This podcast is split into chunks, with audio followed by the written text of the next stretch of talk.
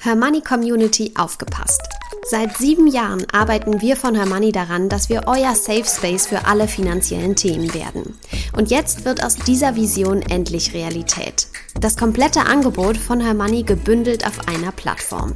Videokurse, Community-Bereich, Club-Webinare, Coaching-Sessions, Rentenlückenrechner und vieles mehr erwarten euch. Mehr Infos findet ihr unter hermoney.de slash club.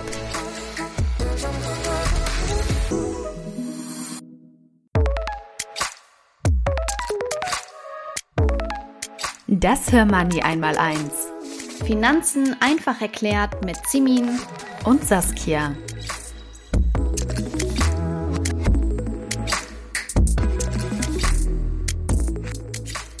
Hallo liebe Saskia. Hi Simin.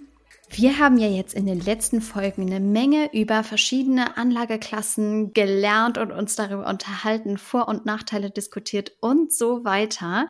Ja, und heute wollen wir da so ein rundes Bild draus machen und überlegen uns, wie kann man das alles denn eigentlich zusammenführen in ein Portfolio? Das ist ja dann die Königsklasse des Portfolioerstellens. Absolut, so ist es. Und dafür haben wir euch heute sechs Portfoliostrategien mitgebracht, die wir so ein bisschen vorstellen wollen und euch damit eben Möglichkeiten an die Hand geben wollen, wie ihr euch ein Portfolio aufbaut. Und da ist wirklich alles dabei, von der absoluten Anfängerin bis hin zu der Profi-Investorin, die schon ein bisschen länger dabei ist und ein bisschen experimenteller sein will. Saskia, womit fangen wir an? Ich würde sagen, so einfach wie möglich. Anlegen absolut. für Faule und für alle, die sich absolut gar nicht mit ihrem Portfolio dann über die Jahre beschäftigen wollen. Ich würde sagen, wir fangen an mit Nummer eins, einem Portfolio bestehend aus nur einem Fonds oder ETF. Wer es jetzt wirklich so einfach haben will, wie zum Beispiel auch ich, der beschränkt sich auf einen Index. Welche Indizes sich da anbieten, wäre zum Beispiel der MSCI All Countries World Index oder auch der FTSE All World Index. FTSE wird übrigens geschrieben FTSE. Ja, das könnt ihr dann ja einfach mal googeln. Also, worum handelt es sich da? Beim MSCI All Countries World Index handelt es sich um einen Index, der Werte aus Industrie- und Schwellenländern kombiniert. Das heißt, ihr kriegt eigentlich die ganze Welt in einem ETF. Der FTSE All World Index ist ganz, ganz ähnlich. Hier handelt es sich einfach um einen Index von einem anderen Anbieter. Manchmal bekommen wir die Frage, ob es denn sinnvoll ist, die beiden Indizes miteinander zu kombinieren. Tatsächlich würden wir das jetzt nicht empfehlen, weil die eben so ähnlich aufgebaut sind. Es spielt letztendlich auch keine große Rolle, welchen davon ihr jetzt wählt, wenn ihr nur einen ETF oder Fonds haben wollt da gibt's kein klares besser oder schlechter. Also schaut ihr euch einfach mal an. Ihr könnt ja mal googeln oder bei Just ETF eingeben und mal schauen, was ist günstiger. Die Fondsgröße ist ja oft noch entscheidend, welche gefällt euch besser. Aber ihr werdet halt sehen, dass da dieselben Unternehmen drin sind. Es gibt beide Indizes übrigens auch als nachhaltige Variante könnt ihr auch wieder rauskriegen, indem ihr zum Beispiel bei, Just ETF mal anklickt, dass ihr halt nur nachhaltige ETFs haben wollt. Dann äh, kriegt ihr auch diesen Indiz und die jeweiligen Fonds und ETFs dazu ausgespuckt. Und was gibt's dazu noch zu sagen zu dieser nachhaltigen Variante? Das ist einfach so, dass verschiedene ETF-Anbieter äh, unterschiedliche Strategien nutzen, um Nachhaltigkeitskriterien zu integrieren. Das gilt ja auch für die nächste Strategie, für Strategie Nummer zwei, liebe Simin. Welche ist das? Absolut, das gilt im Prinzip ja für quasi alle Strategien. Und die nächste ist so ein bisschen der Klassiker unter den Anfängerportfolios auch. Und zwar, viele kennen es vielleicht schon, das sogenannte 70-30-Portfolio. Hier werden MSCI World und MSCI Emerging Markets kombiniert und zwar in folgender Aufteilung 70% MSCI World und 30% MSCI Emerging Markets. Da der MSCI World ausschließlich die Entwicklung von Unternehmen aus Industriestaaten repräsentiert, kombiniert man ihn eben mit Schwellenländern, die ein höheres Wachstum versprechen, gleichzeitig aber natürlich auch etwas höhere Risiken bergen. Das Ganze kann man sich eigentlich vorstellen wie dein gerade vorgestelltes Portfolio mit einem ETF, nur eben mhm. mit zwei ETFs. Und das Gute an dieser Kombination ist, sie lässt sich flexibel anpassen und ist trotzdem relativ übersichtlich. Das heißt, wir haben keine zehn Produkte im Portfolio und behalten immer den Überblick. Mhm. Wer es jetzt aber ein bisschen detaillierter haben will und noch mehr Einfluss auf die Aufteilung, auf die Länderaufteilung vor allem nehmen will, für den ist vielleicht das nächste Portfolio ganz interessant. Genau, und zwar das 50-30-20 Portfolio. Du hast ja jetzt schon das 70-30 Portfolio bestehend aus MSCI World und MSCI Emerging Markets vorgestellt. Darin kommt aber zugegebenermaßen Europa etwas zu kurz. Deshalb können wir eben dieses 70-30-Portfolio, von dem du gerade gesprochen hast, erweitern, und zwar mit einem weiteren Schwerpunkt auf europäische Aktien. Das heißt, euer Portfolio sieht dann so aus, ihr habt zum Beispiel 50% MSCI World, 30% MSCI Emerging Markets und 20% Stocks Europe 600. Aber Achtung, macht es euch nicht zu kompliziert. Gerade wenn ihr jetzt erst anfangt, euer Portfolio aufzustellen, dann belasst es gerne bei ein oder zwei Produkten in eurem Depot. Ihr könnt ja auch später noch aufstocken, ja, und das noch ein bisschen erweitern um Schwerpunkte, die euch dann über die Zeit vielleicht spannend erscheinen. Absolut. Und natürlich gibt es auch Varianten für diejenigen, die vielleicht etwas weniger in Aktien gehen wollen und das Ganze etwas schwankungsärmer haben möchten. Ihr könnt auf das 60-40-Portfolio zurückgreifen. Ihr merkt, es handelt sich immer um diese Zahlen und Aufteilungen. Damit kombiniert ihr zum Beispiel zwei Anlageklassen, nämlich Aktien und Anleihen. Wir setzen dafür einfach 60 Prozent auf einen weltweiten Aktienindex und 40 Prozent auf einen breitstreuenden Rentenfonds oder einen Anleihen-ETF.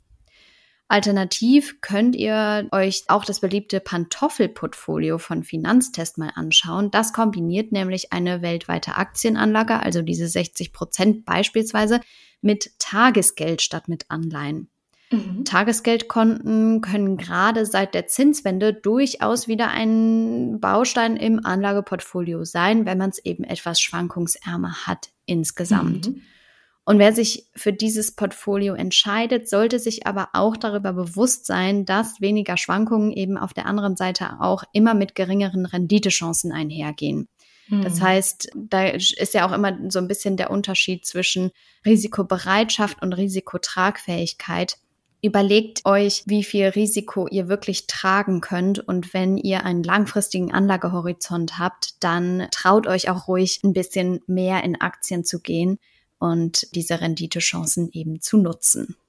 Genau. Und andersrum gilt es natürlich genauso, dass wenn ihr jetzt auf die Rente zugeht, ihr vielleicht ein bisschen rausgeht aus diesem Aktienmarkt und wieder mehr rein in die Anleihen oder ins Festgeld. Aber so ein bisschen Geld würde ich auch als Rentnerin immer in meinem ETF-Depot lassen, äh, damit das einfach als Renditebaustein fungieren kann.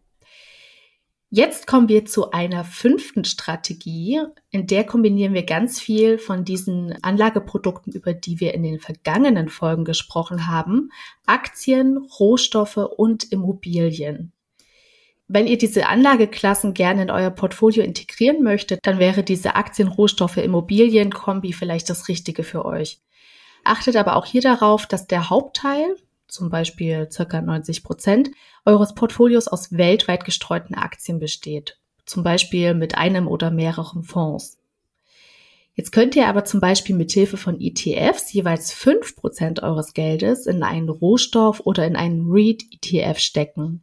REIT, nochmal zur Erinnerung, R-E-I-T geschrieben.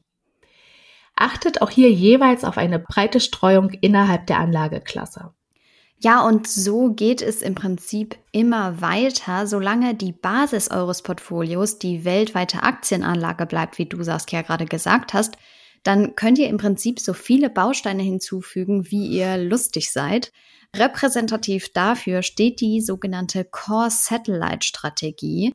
Und ich würde sagen, das ist vielleicht am ehesten die Strategie, die ich habe, weil ich gerne auch mal Sachen ausprobiere und mhm. mir so kleinere Positionen aufbaue, wobei ich das in der letzten Zeit auch nicht mehr wirklich gemacht habe. Das ist bei mir auch, glaube ich, so ein bisschen Phasensache. Also mhm. ich habe mal Phasen, in, der, in denen ich experimentell unterwegs bin und dann lasse ich das auch ganz lange einfach wieder liegen.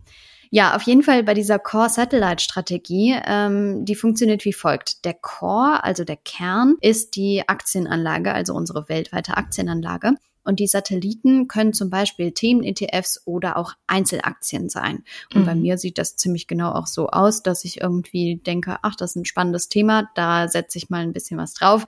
Da muss man natürlich schon auch sich darüber bewusst sein, dass das Schwankungen mit sich bringt und auch ein höheres Verlustrisiko hat, weil ja. solche Themen-ETFs ja durchaus auch mal in den Keller gehen können und sich auch eventuell gar nicht mehr erholen. Also deswegen Achtung, verzettelt euch auch hier nicht. Was für dieses 50-30-20 Portfolio gilt, gilt hier nämlich umso mehr. Zu viele kleinteilige Investments können einen überfordern und das Portfolio unübersichtlich machen. Die Strategie lohnt sich aber also vor allem bei höheren Investmentbeträgen. Zum Beispiel, das ist häufig so eine Grenze, wobei das fließt sehr, ne? Also man kann sagen, ab 100.000 Euro. Am Ende geht das, gilt das aber für jeden. Also mhm. äh, am Ende kann man das auch mit viel weniger Geld, vielleicht 1.000 oder 2.000 Euro umsetzen. Nur dann hat man halt viel, viel kleinere Positionen. Deswegen wird häufig dazu geraten, das erste ab größeren Beträgen zu machen. Ich kann sagen, bei mir ist der Betrag noch nicht ganz so hoch. Wir arbeiten darauf hin. Genau, das waren jetzt unsere sechs Portfoliostrategien im Check. Natürlich sind diese Angaben nur Richtlinien, ja. Das Schöne bei den ETFs ist ja, dass wir sehr frei in den Entscheidungen und Kombinationen sind. Das heißt, wir können auch jederzeit nochmal alles ändern, wenn uns danach ist. Ja, absolut. Und wichtig ist auch, dass ihr euch eben keine unnötige Arbeit macht. Je größer das Portfolio, desto zeitintensiver ist es auch. Und solange ihr das Ganze nicht hobbymäßig, sondern mit einem speziellen Ziel betreibt, zum Beispiel der Ausgleich eurer Rentenlücke, mm. dann solltet ihr das immer im Auge behalten. Also ihr wollt euch Arbeit abnehmen, beziehungsweise eure Rente aufbessern und nicht noch eine Aufgabe zusätzlich im, im Alltag haben. Also von daher, mehr Produkte im Portfolio sind auch nicht immer gleich besser. Deswegen mhm. stresst euch damit nicht. Was zählt, ist die Streuung und die ist glücklicherweise, wie du ja am Anfang auch schon gesagt hast, mit einem ETF schon umsetzbar. Und absolut, ähm, ja. von daher, das ist absolut nicht nötig, sich da zuzuballern mit irgendwelchen Positionen, über die man nachher den Überblick verliert. Danke für diese weisen Abschlussworte, liebe Simin. Wir hoffen sehr, dass ihr jetzt mittlerweile das richtige Portfolio für euch gefunden habt. Schreibt uns doch gerne mal auf Instagram, Facebook, TikTok oder LinkedIn, welche Strategie ihr beim Investieren verfolgt. Fragen oder Anregungen könnt ihr gerne an podcast.hermoney.de schicken. Und vergesst nicht, diesen Podcast auf iTunes oder Spotify zu bewerten. Vielen Dank und bis in zwei Wochen.